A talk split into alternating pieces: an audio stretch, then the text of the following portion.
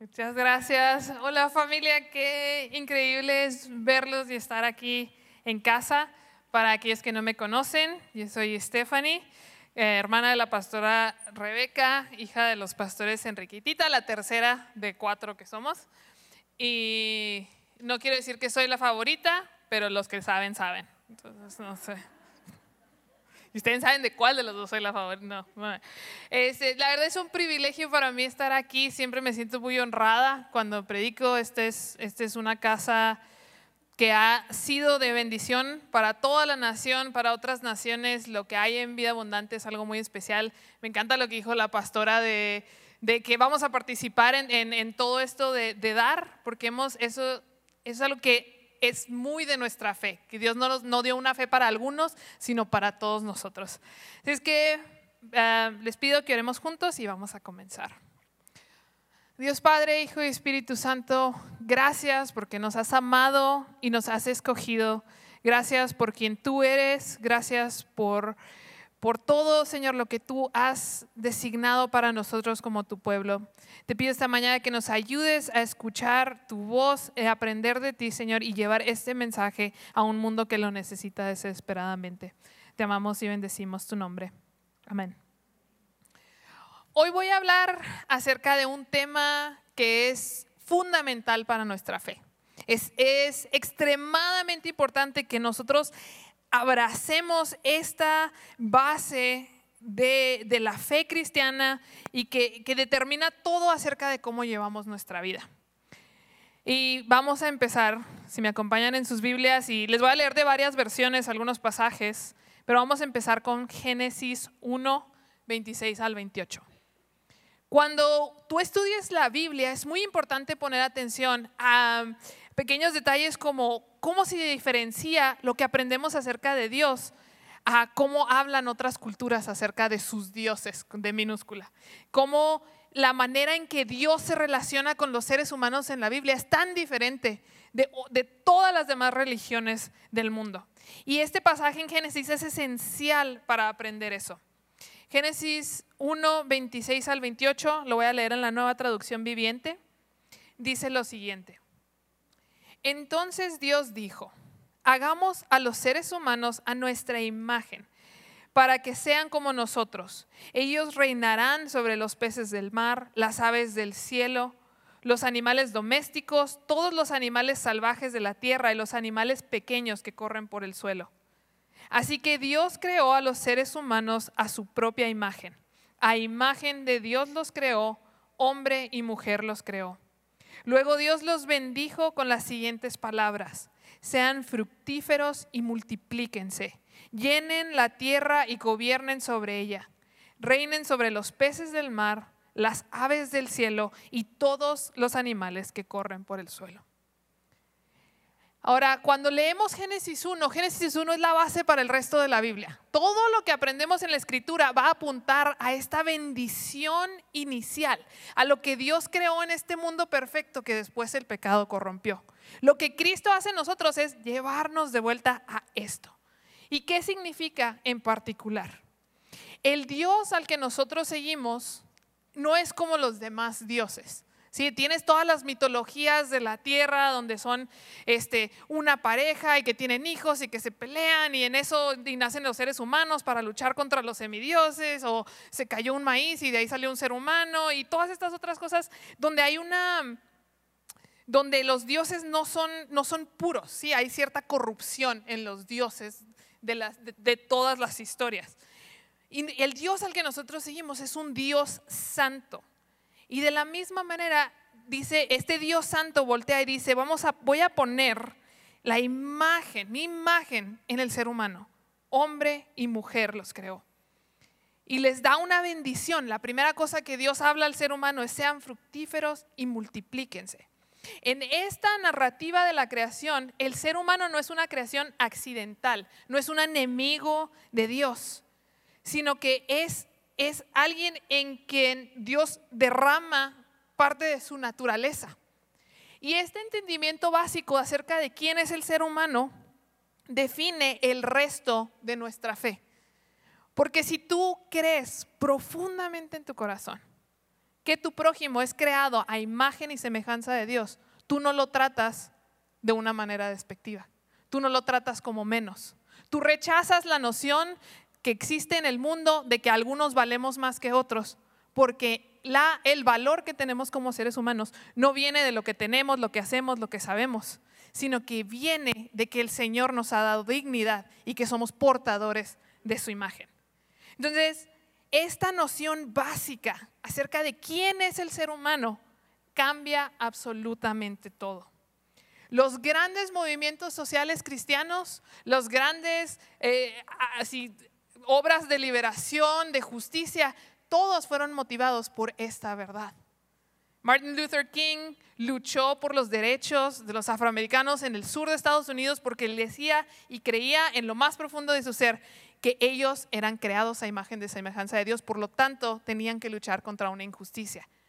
Eh, Juan Comenio, el máximo educador de la historia, cambió toda la pedagogía del mundo porque él decía, esos niños son portadores de la imagen de Dios y por lo tanto tenemos que crear sistemas, sociedades, que, les permitan vivir en paz, que les permitan desarrollarse, que les permitan descubrir. Y en ese entendimiento de la naturaleza humana actúas de manera diferente. Entonces tú puedes ver a los seres humanos o como portadores de la imagen de Dios o como alguien que te puede robar, alguien que es tu enemigo, alguien que está del otro lado, alguien que, tienes que rechazar, porque si él triunfa, yo, yo me, me, roba a mí la capacidad de triunfar, y ese, ese, todos por cada quien luchando por lo suyo. Entonces son dos maneras de ver la vida y es tan fundamental y nosotros hemos sido llamados a ver lo diferente, actuar diferente, a ser un pueblo diferente que, no abraza los sistemas del mundo que nos ponen por jerarquías, que nos ponen por quién vale más, y abrazar un sistema donde en de ser el, un Dios que, que ve por los poderosos y los fuertes, ve por la viuda y el huérfano, que nos llama no a exaltar a los que el mundo exalta, sino a levantar a los que el mundo ha humillado. Y una parte donde podemos ver esto súper claro es en Levíticos 19. Este, este bendición inicial que Dios, eh, que Dios tiene en Génesis nos la enseña cómo se ve en la vida real. Y en, en Levítico 19 les voy a leer el versículo 1 al 3 y el versículo 17 y 18. Lo voy a leer de la versión Reina Valera contemporánea. versículo 1 dice, el Señor habló con Moisés y le dijo, habla con toda la congregación de los hijos de Israel y diles, ustedes deben ser santos porque yo, el Señor su Dios, soy santo. Cada uno de ustedes debe respetar a su madre y a su padre y respetar también mis días de reposo. Yo soy el Señor su Dios. Versículo 17. No abrigues en tu corazón odio contra tu hermano Razona con tu prójimo para que no te hagas cómplice de su pecado. No te vengues ni guardes rencor contra los hijos de tu pueblo. Ama a tu prójimo como a ti mismo. Yo soy el Señor. En este pasaje de Levítico vemos, hay un sinfín de cosas que podríamos ver acerca de este pasaje, pero es muy importante entender que esta fe a la que hemos sido llamados no es para una persona en una plataforma, no era para los sacerdotes, no era para un grupo en particular, era para cada, cada miembro del pueblo de Dios. Cada hombre, mujer y niño cargaba en sí la responsabilidad. Al ser portadores de la imagen de Dios, que estamos siendo santificados, no nos mandamos a nosotros mismos, sino que somos, somos unidos con Dios para llevar a cabo sus obras de bendición en la tierra. Y el que tú escojas ser parte de un pueblo que es diferente, donde la santidad no es exclusiva de un grupo, sino para todos, tú haces cosas como las que están descritas, y se los dejo de tarea para leer, en el versículo 4 al 16, que les dice que no adoren ídolos, cómo deben de hacer los sacrificios, cómo no explotar la tierra y sembrarla sin parar, sino y no recoger toda la siembra para que si hay alguien, un extranjero o alguien pobre pueda comer de lo que está ahí, no robar, no engañar, no mentir, no jurar falsamente, no oprimir al prójimo, no guardar el sueldo de los empleados, no maltratar al ciego y al sordo, no atentar contra la vida no favorecer al poderoso en vez de al pobre. Porque cuando tú ves a tu prójimo como un portador de la imagen de Dios, entonces tú debes tratarlo con justicia. Cuando tú ves a la persona a tu lado como alguien que Jesús vino a redimir y a restaurar esa imagen de Dios, tú no puedes actuar de la misma manera. Y no solo eso hacia otros, cuando tú lo ves en ti mismo, cuando tú crees profundamente que tú tienes eso de parte de Dios, tú no actúas de la misma manera. En Génesis 1.28 Él les dice fructificados, multiplicados, y es, es que Dios nos está invitando a ser una comunidad que comparte junto con Él la responsabilidad de cuidar la tierra, la tierra que es de Él. Levíticos 19, les digo, todo se va conectando, porque toma los pasajes y en vez de, ah, de ponerlo como en ideas lejanas, así como, ay, pues pórtense bonito, se baja cosas específicas. Honra a tu madre, honra a tu padre, cuida a tu vecino, no hagas esto, haz esto. Y todo es porque los está distinguiendo de los pueblos y culturas de al lado. Ellos no deben de ser como las culturas de al lado, sino que deben buscar justicia y rectitud. Entonces, ¿cuál es esa bendición a la que hemos sido llamados para volver? Un pasaje similar y que toma de, toma de Levítico es primera de Pedro 1. Les voy a leer versículos 13 al 16. Y el versículo 22 lo voy a leer de la nueva versión internacional. Dice, por eso dispónganse para actuar con inteligencia, tengan dominio propio, pongan su esperanza completamente en la gracia que les dará cuando se revele Jesucristo como hijos obedientes, no se amolden a los malos deseos que tenían antes, cuando vivían en ignorancia. Más bien, ustedes más bien sean ustedes santos en todo lo que hagan, como también es santo quien los llamó. Pues está escrito, sean santos porque yo soy santo. Ahora que se han purificado obedeciendo a la verdad y tienen un amor sincero por sus hermanos, ámense de todo corazón los unos a los otros. Cuando nosotros entendemos quién es Dios, que Dios es santo, y quiénes somos nosotros como sus portadores, y cuál es la responsabilidad que cae sobre nosotros de ser santos porque Dios es santo, el resultado es que amamos a nuestro prójimo. ¿sí? De la misma manera en que el Levítico lo hace, Pedro lo hace también. El resultado de no amoldarte a una cultura es que tú amas a tu prójimo. Dios nos llamó a vivir una vida diferente, donde nuestras decisiones son tomadas en amor sincero. La Biblia nos llama a vivir una vida que está separada y distinta y diferente del mundo allá afuera. Lo vemos en un ejemplo muy claro en el Sermón del Monte. Jesús está hablándole a una sociedad judía que está siendo en ese momento oprimida por uno de los imperios más crueles de la historia eran malvados, robaban, o sea, por eso era tanto conflicto. Y en medio de esa opresión horrible, Jesús les dice, bienaventurados los que lloran, bienaventurados los misericordiosos, bienaventurados los pacificadores. Y, en este sermón pone exactamente lo contrario a la cultura agresiva romana. Él nos llama a nosotros a vivir una vida diferente. Lo vemos también en Pablo. Pablo hace algo similar en Gálatas. Gálatas 3, 26 al 29. Lo voy a leer de la nueva versión internacional. Dice, todos ustedes son hijos de Dios mediante la fe en Cristo Jesús, porque todos los que han sido bautizados en Cristo se han revestido de Cristo. Ya no hay judío ni griego, esclavo ni libre, hombre ni mujer, sino que todos ustedes son uno solo en Cristo Jesús. Y ustedes pertenecen a Cristo, son la descendencia de Abraham y herederos según la promesa. Pablo en esta pequeña noción está rechazando esta jerarquía grecorromana donde unos valen más que otros, entre más arriba estés en, la sociedad eres importante, pero entre más abajo no eres nadie. Y dice, eso ya no existe. Eso no existe porque todos son hijos, son hijos, todos nosotros, todos los que estamos aquí, hombre, mujer, rico, pobre, preso, libre, todos pueden ser hijos. La posición social que el mundo había impuesto greco-romano está rechazada en, esta, en este pequeño pasaje. Ahora les voy a preguntar algo y es una pregunta que quiero que se lleven durante la semana.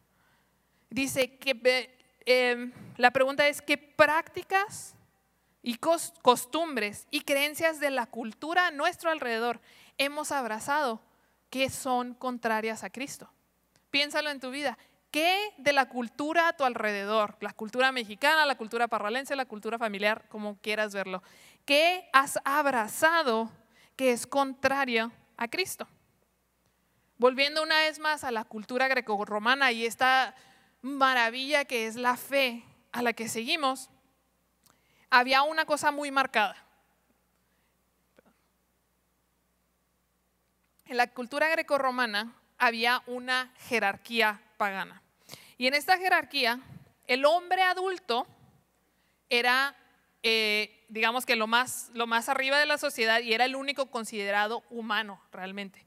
Entonces, las mujeres, los niños y los esclavos eran considerados menos que humanos.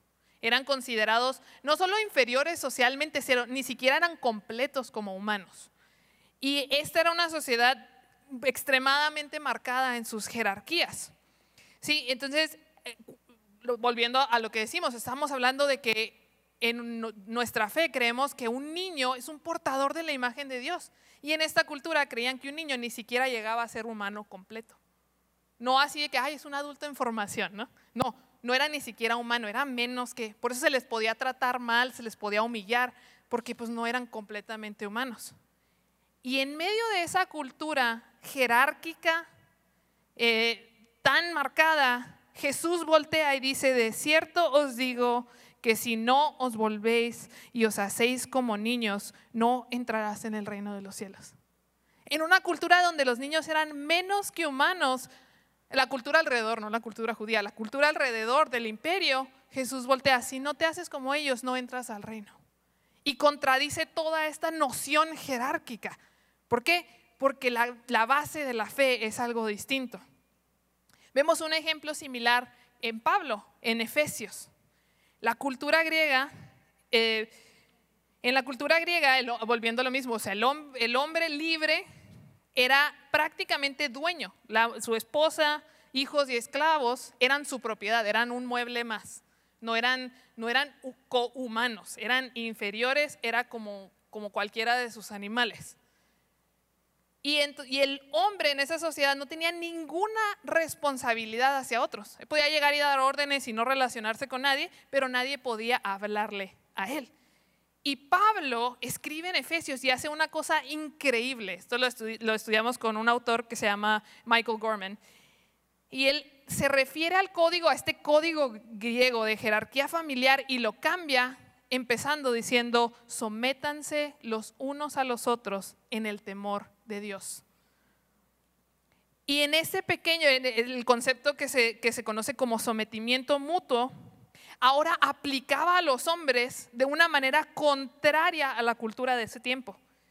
Ellos estaban siendo llamados a despojarse de su poder social y amar a sus esposas. Despojarse de su poder social y no hacer enojar a sus hijos. Despojarse de su poder social y no amenazar a sus siervos. Le da un propósito divino a aquellos a lo que la sociedad consideraba inferior y obliga a aquellos en el poder a despojarse y vivir una vida distinta, una vida en amor. Y no solo eso, sino incluso en, ese, en esos pasajes de Efesios 5, 21 en adelante, se dirige primero, si, se fijan, se dirige primero a la esposa y luego al esposo, se dirige primero al hijo y luego al padre y se dirige primero al esclavo, volteando a quien se le da la dignidad primero. Porque en esta sociedad primero se le hablaba al que tenía todo el poder y luego ya, si bien se les hablaba a los otros. Y Pablo hace un cambio porque en esta fe las jerarquías sociales eh, han sido rotas, porque la dignidad no viene de un poder foráneo, viene de que somos creados en Dios. Ahora, la pregunta vuelve a ser, ¿qué de nuestra cultura hemos aceptado como la realidad? ¿Qué nos está llamando Dios a volver? Hablando de esa bendición original, de ese, de ese llamado original en Génesis 1, ¿qué hemos abrazado de nuestra cultura que choca con esa verdad. En nuestro país, y lo estamos viendo porque lo digo por, porque, por nuestro trabajo en educación, en nuestro país vimos una cultura donde la, la cultura familiar prácticamente imita a los, a los valores grecorromanos. ¿sí? Aquí los padres, hablando de los hombres, no muestran ningún tipo de afecto. Esa es la cultura normal, lo que se espera. Afecto a sus hijos y no tienen una responsabilidad en su crianza. Toda la responsabilidad recae sobre las mujeres y los hombres dicen cosas como, ando de niñero de mis hijos. ¿Cómo niñero? Son tus hijos, no, no es, es como, ¿what? Pero lo hemos aceptado, ese tipo de cosas. Y en la Biblia, la familia era esencial para la educación, era el fundamento de la educación y la responsabilidad de educar recaía en los hombres, porque eran los hombres los que tenían que enseñarle a sus niños la ley, los que iban a enseñarles el amor a Dios, que después ellos iban a enseñarle a sus hijos y a sus hijos por generaciones y así se iba a pasar la bendición. No recaía, recaía en una responsabilidad mutua entre los padres. Ahora, algo muy importante, y yo sé que cuando hablamos de la cultura familiar mexicana existe mucho dolor, porque es una cultura marcada por violencia, pero sí hay una promesa. La promesa es que si tú viviste en una familia violenta, tú puedes tener una familia sana, porque Cristo rompe maldiciones. Si tú creciste en una familia donde hay un abandono emocional, tú puedes estar presente. Incluso si tú has has, sido, has hecho las cosas malas que heredaste de tu familia, hoy tú puedes romper esa maldición y tener una relación diferente con tus hijos. La gran diferencia, la gran diferencia eh, en Deuteronomio 6.7, el llamado a los padres es que tú diligentemente enseñarás a tus hijos. La madre y el padre eran totalmente responsables de criar a un niño. Proverbios 1.8, la nueva versión de las Américas dice, oye, hijo mío, la instrucción de tu padre y no abandones la enseñanza de tu, de tu madre. Ambos cargaban el peso de la formación del niño. En el Antiguo Testamento hay un, hay un rabí que hace un comentario que le dice a los papás, a los tres años, papás hablando hombres, a los tres años tú tienes que empezar a enseñarle al niño, Jehová nuestro Dios, Jehová uno es. La formación religiosa caía totalmente sobre el padre y el desarrollo de habilidades de habla caía sobre la madre y tenían una división que se balanceaba perfectamente. Y a eso fueron llamados cuando se habla de la fructificación. En nuestra sociedad, lamentablemente, se ha creído un mito, el mito donde o sea, todos tenemos como que la, imagen arqueotipa ¿no? del papá, que él trae su provisión financiera y se acabó. Y entra, cierra la puerta, o, llega, se sienta, lo que quiere es prender la tele, alejarse, no quiere oír a sus hijos, no se quiere conectar con su esposa, no atiende, no convive. Y esta también es un tipo de violencia, es un abandono, porque un niño a esa edad necesita que un, papá que lo vea a los ojos, que lo abraza, que platica con él, que lo conoce, no simplemente que juega cinco minutos y se va, sino que se responsabiliza por la formación, que entiende el desarrollo infantil, que entiende que un berrinche no es una mala actitud, a veces simplemente es que las emociones están más grandes que el pequeño cuerpo de lo que un niño puede aguantar y lo puede ver a los ojos y respirar con él.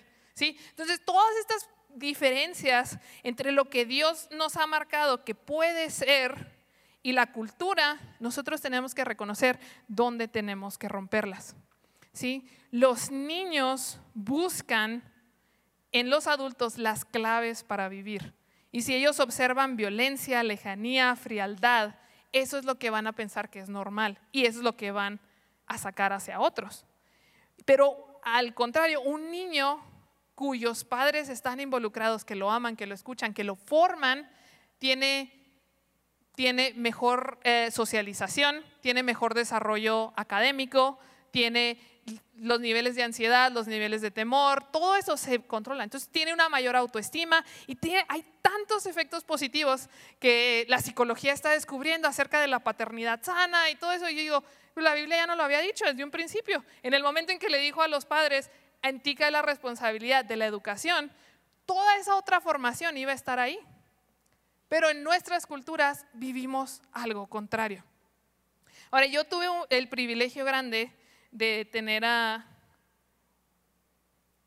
Enrique Bremer como papá y él, él, había aceptado profundamente su responsabilidad como de criarnos a nosotros. Y dos cosas que fueron muy formativas para mí fue una, cuando tenía 10 años, se murió la princesa Diana y en el mismo año se murió la Madre Teresa de Calcuta. Y yo tuve una crisis, me tuvo una crisis existencial y era una pequeña Estefania así de que, ¿y esto qué significa? Y me, y me trastornó la muerte de esas dos mujeres, me trastornó, ¿por qué? No lo sé. Y me acuerdo que fui con mi papá a preguntarle acerca de la muerte y qué significaba que ellas dos habían muerto y por qué se murieron, si eran tan buenas y no sé qué tanto mi pequeño cerebro estaba en crisis. Y una reacción normal de un papá ausente hubiera sido, cállese, usted ni entiende nada. Ay, hágase para allá, ay, no, no me preguntes. Y mi papá lo que hizo fue paró todo, se sentó y habló conmigo ni sé cuánto tiempo acerca de, acerca de lo que era la muerte, acerca de la vida eterna, acerca del amor de la Madre Teresa por, la, por, los, por, la, por los pobres en Calcuta, acerca de su amor por Cristo y cómo eso la había movido. Y tuvimos toda una conversación. Y para mí fue, ok, pude respirar porque en mi crisis encontré a un papá que me calmó, me escuchó y lo platicó conmigo. En otra ocasión, unos años después, llegó un día, llegó a la casa y está sentado en la mesa y me dijo, Stephanie, tengo que hablar contigo. necesitamos tener la plática. Yo así, no, ¿cuál? No, tú no, ¿dónde está mi mamá? Este, eh, no sabía qué plática quería hacer, pero no me agradaba el tema. Me dice, tenemos que tener la plática. Me dije, ok, a ver de qué se trata esto. Me dice, creo que es el tiempo de que empieces a leer libros más difíciles sí, es el tiempo que empieces a leer filosofía más intensa, porque cuando tú llegues a la universidad, yo quiero que tú ya hayas leído a todos esos autores filosóficos, los hayamos discutido, los veas desde una perspectiva cristiana y tú puedas este, estudiar lo que tengan en la universidad sabiendo tu fe. Y yo, ah, ah, ok. Y efectivamente, pero era una responsabilidad que él sentía de que la fe de sus hijos recaía sobre él. Una vez iba a predicar, cuenta la leyenda, y Rebeca estaba, la pastora Rebeca, que en ese tiempo no estaba tan pastoral, dijo, ya no quiero ser cristiana. Y dijo mi papá, bien abundante, fue un placer, me voy con mi hija. Y predicó a alguien más porque él, su primer llamado era cuidar la fe de sus hijos. Y lo hizo en distintas ocasiones. Y no estoy hablando así, no es así que, ay, el pastor Enrique es perfecto y todo, y nadie puede ser como él, entonces nadie va a cambiar nada, no. Porque cuando juega tenis con Marcos, se le olvida que va a convivir y lo se pone muy intenso y lo gané. Y entonces no, no, no todas las convivencias son tan positivas. Pero sí hay una responsabilidad que se acepta. Ahora, de nuevo, si tú como padre dices, bueno, yo ya mis hijos ya son adultos o ya son adolescentes, ahorita es cuando más te necesitan. ¿Por qué? Porque ellos van a formar a otras personas. Y si tú por cultura, por todas las situaciones, tú no fuiste todas estas cosas, existe en Cristo la posibilidad de cambiarlas. Un niño necesita en lo práctico abrazos, necesita reírse con un papá, necesita pláticas, necesita que un celular, que no se vea el celular. O sea, porque y todos lo han visto, dice, apenas, apenas de los dos tenías a uno, no vas a la mamá y ahora está en el celular, entonces te quedaste sin nadie. Están los pobres niños así de que, pues bueno, ¿qué hago? Entonces, familias, ¿cómo se ve una familia cristiana que ha aceptado una realidad diferente? Y te lo voy a poner así, y esto, aunque estoy hablando para hijos, aplica de nuevo para todo. Si tú crees que tus hijos son portadores de la imagen de Dios, si tú crees que tus hijas fueron creadas a, a semejanza de Dios, no te vas a relacionar con ellos de la misma manera. Si en el fondo de tu ser tú crees en la dignidad que Dios ha puesto en la gente a tu alrededor, tú vas a actuar de una manera distinta. Tú y yo hemos sido llamados a vivir una vida diferente. La fe que seguimos es una fe diferente. Yo, mi pasaje, uno de mis pasajes favoritos es Mateo 25 porque dice, ay Señor, hicimos grandezas, hicimos esto. Y Jesús voltea y dice, me, me, diste de comer cuando tenía hambre, me tapaste cuando tenía frío, me visitaste cuando estaba preso. Eso es lo que importa. Porque ese amor por Dios que al cual hemos sido llamados y a ser participantes y ser santos con Dios se ve en cómo tratamos a nuestro prójimo. Un amor intencional, lleno de compasión, donde rompemos todas las barreras y estructuras de la sociedad, donde abandonamos esa jerarquía social y donde nos bajamos a nivel y volteamos a ver un niño a los ojos y, lo, y en vez de que salga humillación y violencia y agresión o incluso nada y silencio, damos bendición damos vida, damos cariño, damos risas y todas esas partes y abrazos y todas las cosas que a veces nos incomodan porque no las tuvimos en familia. En, nosotros y en el poder de Cristo y a través del Espíritu Santo podemos formar familias diferentes, sociedades diferentes, escuelas diferentes, trabajos diferentes. Todo, todo lo que Levítico llama a hacer, a cuidar, en Levítico 19, todo está en la base en que vas a amar a tu prójimo como a ti mismo.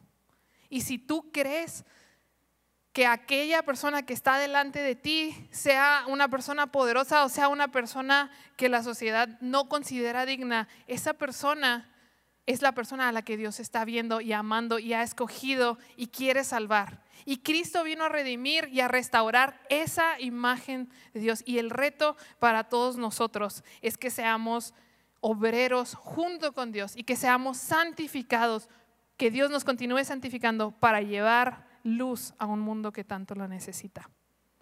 En Cristo podemos tener familias llenas de bendición y no de maldición, de presencia y no de abandono, de bondad y no de violencia. En Cristo se rompen patrones generacionales de agresión y se vive de una manera distinta. En resumen y para cerrar, porque yo sé que es un tema grande, el resumen de todo es, fuimos creados a imagen de Dios, hombres y mujeres con la misma responsabilidad, dignidad y honra. Tratamos a los demás en base a esta creencia. Por lo tanto, nuestra vida se ve diferente a la de la cultura que nos rodea. Dios es santo y nos llama a ser santos. Cristo es la imagen perfecta de Dios, nuestro redentor y nuestro ejemplo a seguir. Si nosotros vamos a abrazar este llamado a vivir vidas diferentes a la de la cultura y volver a esa bendición original, nuestras casas se tienen que ver diferentes. Se tienen que ver como casas de gozo, casas de generosidad, casas de donde donde un niño va a ver padres unidos que, y eso va a sanar su interior y va a ser formativo. Y todos podemos hacer nuestra parte, porque este no fue un llamado para, para pastores, no fue un llamado para un pequeño grupo, para los sacerdotes, para esto, fue para cada miembro del pueblo de Dios.